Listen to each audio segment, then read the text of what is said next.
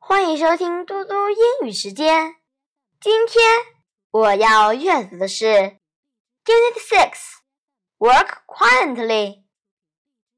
哈哈，Look, they are eating lunch. They are so cute. Yes, they are. Shh. 当滴当，Work quietly. Soon, keep your desk clean. Sorry.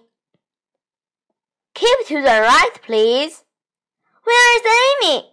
She's listening to music in the classroom. Hey, let's talk. Look at the pandas. What are they doing? Haha, they are eating lunch. They are so cute. Oh, yes, they like bamboo. What's the little monkey doing? It's playing with its mother. Do you see any elephants? Yes, look there. The elephant is drinking water. Let's learn. It's 7:30 p.m. What's Chen Jie doing? She's listening to music. It's 9 o'clock.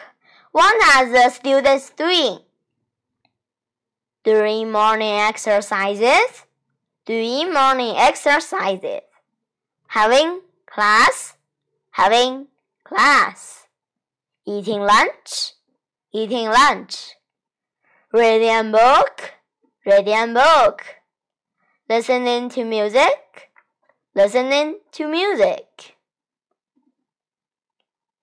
B. Let's talk. My name is Tom. What's your name? Shh. Talk quietly. I'm John. I can show you the English books. Thanks. Here they are. Okay. Can I read the books here? Yes, of course. Anything else? Yes. Keep your desk clean.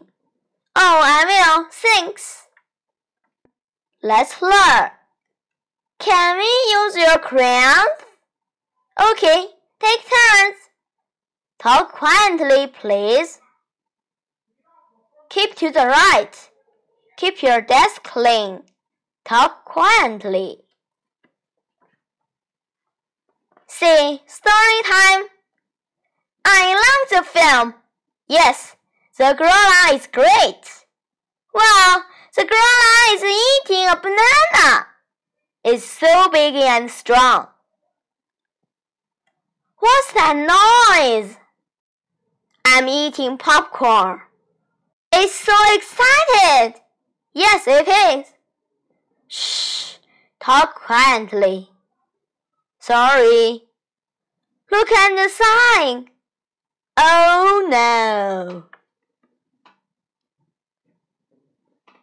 谢谢大家，我们下次再见。